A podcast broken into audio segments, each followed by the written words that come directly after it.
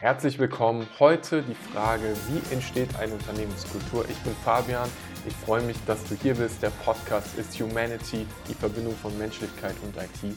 Und es sind spannende Tage. Zum einen sind wir im Februar, draußen ist gerade unfassbar kalt und dementsprechend habe ich auch ein bisschen Zeit, wieder mich entspannt mit einem Tee auf die Couch zu setzen und ähm, ein paar Bücher zu lesen und wieder neues Wissen in meinen Kopf zu kriegen. Und zum anderen ist Unternehmenskultur etwas, was mich gerade mehr denn je prägt.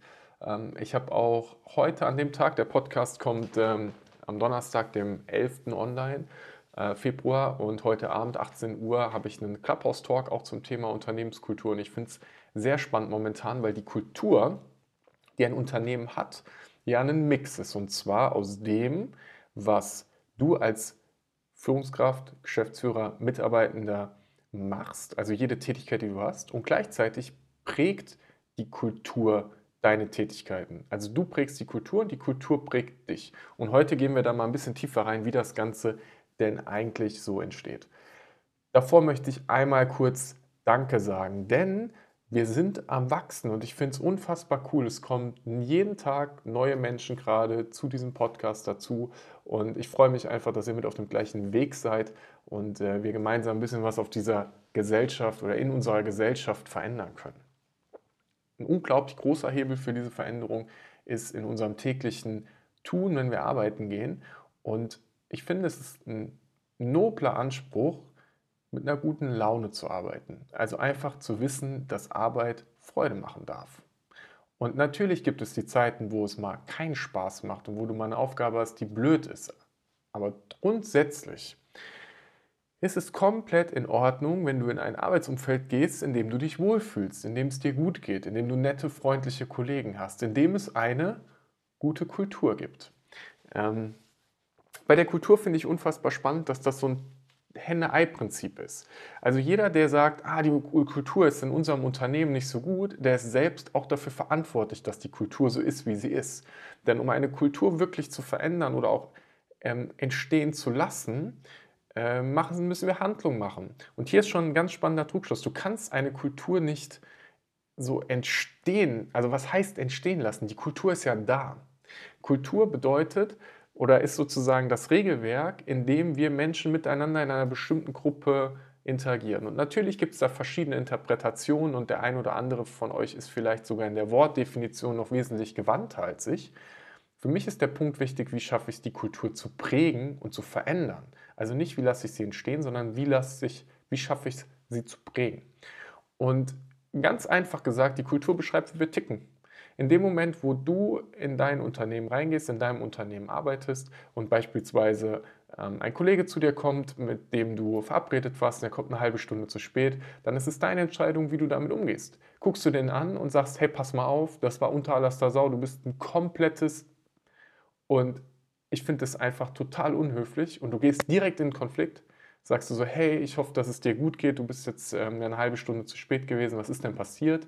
schaust, was vielleicht bei ihm ist. Vielleicht gibst du ihm erstmal die Möglichkeit, sich selbst zu erklären, bevor du überhaupt irgendwie agierst. Ähm, vielleicht hast du auch einfach eine gute Zeit gehabt und äh, mit jemand anderem einen Kaffee getrunken oder hast ähm, sozusagen die Zeit anders genutzt. Und da ist schon die Frage, wie gehst du halt miteinander um? Und natürlich, eine halbe Stunde zu spät kommen ist nicht cool, müssen wir überhaupt nicht drüber diskutieren. Von daher äh, ist dann die Frage, wie kommuniziere ich und wie präge ich eine Kultur, in der Pünktlichkeit zum Beispiel da ist.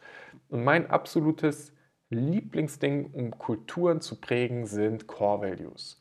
Core Values sozusagen beschreiben die Art, wie wir ticken, und zwar so festgeschrieben, dass ich daran messen kann. Und ähm, ich, ich nehme typischerweise immer den Core Value, ich fühle mich wie zu Hause. Und wenn du den Podcast länger verfolgst, wirst du den auch schon kennen, weil das ist ein Core Value, den ich total gerne mag. Aber ich nehme heute mal einen anderen zum Erklären. Ein Core Value in unserem Unternehmen bei der Humanity ist, the sky is not the limit. Und den Satz finde ich tatsächlich echt cool, weil wie soll der Himmel das Limit sein, wenn wir Fußstapfen auf dem Mond haben? Also was ist schon ein echtes Limit? Und dieses, dieser Core Value sagt für mich aus, dass wir immer wieder uns selbst herausfordern dürfen. Dass wir, wenn wir sagen, wir wollen etwas Bestimmtes machen, Ziel XY erreichen, auch fragen dürfen, wie schaffen wir es, das Ziel zehnmal größer zu machen? Wenn es zehnmal größer ist, wie schaffen wir es, es zehnmal schneller zu machen? Um dann tatsächlich dem Kopf die Möglichkeit zu geben, mal komplett außerhalb der Box zu denken und zu sich zu, zu fragen, was kann ich denn hier noch alles so tun? Weil ganz ehrlich, wenn du gesellschaftliche Veränderungen treiben willst, dann müssen wir halt auch groß denken. Dann ist es in Ordnung, auch einfach in die Handlung reinzukommen. Und dieses The Sky is not the limit bedeutet für mich auch, dass ich selbst demütig sein darf. Dass ich demütig sein darf, halt eben nicht alles zu wissen. Dass es kein Limit für Wissen gibt, für Neugier, für die Möglichkeiten da draußen. Dass wir einfach in einem positiven Mindset bleiben, um Möglichkeiten draußen zu sehen. Und der Core Value zum Beispiel prägt unser Unternehmen. Bei uns ähm, gibt es keine Menschen, die, wenn Ideen groß werden, sagen, das geht auf gar keinen Fall. Es gibt Menschen, die hinterfragen und sagen, wollen wir das wirklich tun? Oder was passiert, wenn XY kommt und du sagst, okay, das ist ein guter Punkt, schreibe ich auf, überlege ich mir, also sozusagen ins Risikomanagement gehen. Und Menschen, die dementsprechend ähm, hinterfragen, sind ja auch total wertvoll, um neue Perspektiven reinzukriegen. Aber es gibt einen Unterschied für mich zwischen, ich hinterfrage etwas und ich mache zu und sage, das geht nicht und ich will das halt nicht. Und so ticken wir und das ist eine Art, die, die mehr Spaß macht, weil ich auch einfach so bin und weil das Unternehmen natürlich auch ganz stark von mir geprägt wird. Also die Kultur des Unternehmens ist von mir als Geschäftsführer geprägt und das ist auch so gut so, weil es ist ja auch mein Unternehmen am Ende. Ich möchte mir auch den eigenen Platz bauen und das so machen, wie meine Vorstellungen sind. Ähm, und Kultur muss geprägt werden, weil wenn du es nicht bewusst machst, passiert es unbewusst. Es gibt nämlich kein, keine Kultur haben. Es passiert immer irgendwas. Und in dem Moment, wo wir anfangen lassen, das zu schleifen, also beispielsweise nicht mehr auf unsere Core Values achten, wenn dann ähm, an, wenn Meetings beispielsweise eine negative Energie bekommen und wir sagen einfach, naja, das ist in Ordnung, ähm, dann fängt so eine Kultur an, tatsächlich sich zu verändern. Und dann ist es die Frage, ist das die Kultur, in der ich arbeiten möchte? Mein Tipp, meine Empfehlung, wenn du Core Values angehst, 5 bis 10, irgendwo dazwischen ist immer eine gute Anzahl, um mal festzuschreiben, wie ticken wir eigentlich. Und wenn du dieses Wie ticken wir eigentlich festgelegt hast, dann hast du schon einen ganz, ganz massiven Part gemacht, um deine eigene Unternehmenskultur zu prägen. Und ich finde es immer wieder spannend und ich habe das in einem Gespräch mit einem Kunden letztens gesagt, ähm, wo wir auch darüber gesprochen haben. Es ist vollkommen legitim, egal in welcher Position du bist, einfach zu sagen, hey, ich hätte gerne mal ein Teammeeting, wo wir über unsere Values sprechen, wo wir das einfach mal diskutieren und mal ein Match machen von dem, was wir dort aufgeschrieben haben, versus das, was in der Realität ist. Das einzufordern ist vollkommen in Ordnung. Und wenn du dann ähm, eine Führungskraft hast oder Mitarbeitende hast, die sagen, nee, da habe ich gar keinen Bock drauf, dann würde ich mal einen Kaffee trinken und würde mal fragen, okay, warum hast du da keinen Bock drauf? Wo, wo, wo hast du Bedenken? Was ist das, was dich davon abhält? Ein Part, der dabei helfen kann, diese Core Values zu verankern oder auch zu stärken, ist das Thema Rituale. Rituale schaffen immer Gemeinschaft. Und in der Gemeinschaft fühlen die meisten von uns sich gut. Prinzipiell erstmal gut. Ich habe eine konkrete Geschichte dafür. Ähm, eine Sache, die ich tatsächlich sehr gerne gemacht habe und ich habe letztens von einer Kundin gehört, die das adaptiert hat mit einem anderen Song. Ähm, und zwar habe ich ein Team geführt und wir waren acht Leute, haben Softwareentwicklung gemacht und im Scrum-Modus gearbeitet. Und da ist es dann total normal, dass du einmal am Tag für 15 Minuten zusammenkommst und dir die Frage stellst, was habe ich gestern gemacht, was mache ich heute, wo brauche ich Hilfe. Und gerade dieses Wo brauche ich Hilfe ist ein extrem wichtiger Punkt.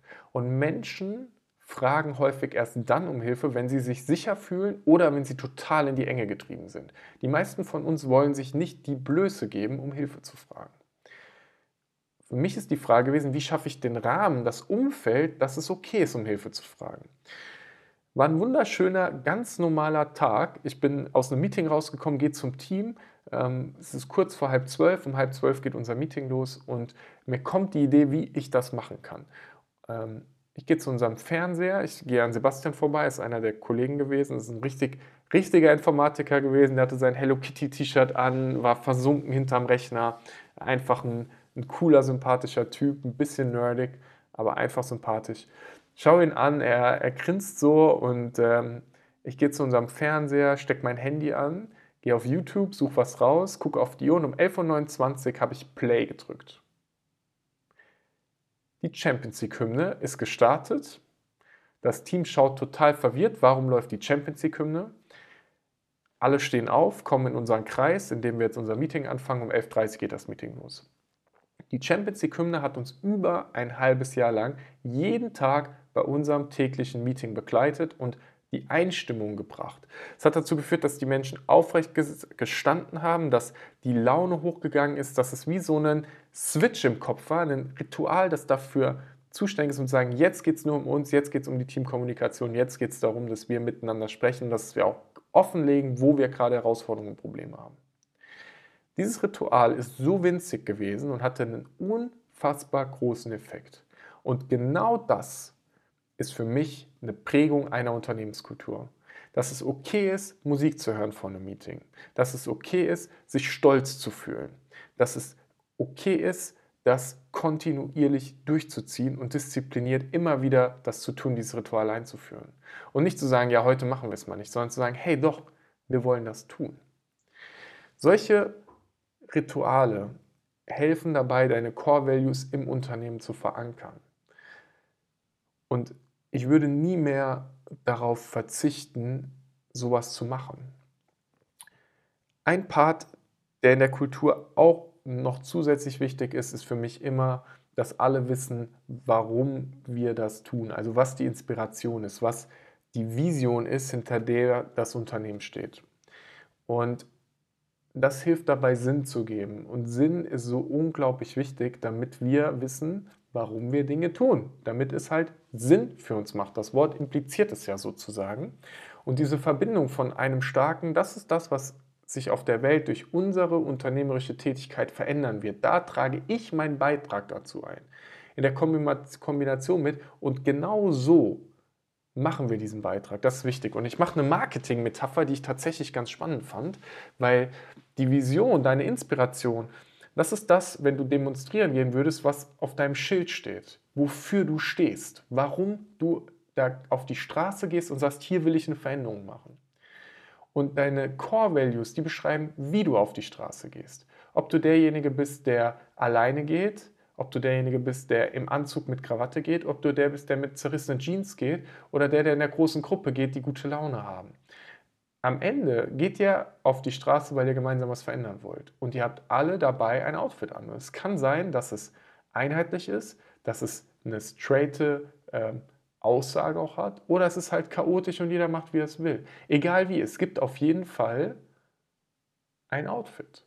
Und genau das ist mit der Unternehmenskultur auch so. Du hast die Unternehmenskultur, sie ist da. Und die Frage ist, in welche Richtung möchtest du sie prägen? Wie soll dein Unternehmen sein? Wie soll es sich anfühlen, dort zu arbeiten?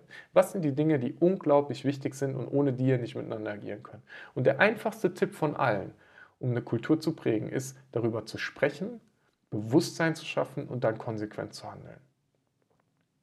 Die Antwort auf die Frage, wie entsteht eine Unternehmenskultur, lautet also, die Unternehmenskultur ist schon lange da. Die Frage ist, wie du sie ausbringst. Wenn dir die Folge gefallen hat, dann freue ich mich natürlich darüber, wenn du abonnierst, wenn du eine Bewertung da lässt und verknüpf dich super gerne auf LinkedIn mit mir. Ich bin immer gespannt, wer hier alles zuhört. Und dann wünsche ich dir, egal wo du gerade bist, einen unglaublich guten Tag und wir hören uns zur nächsten Folge wieder. Bis bald.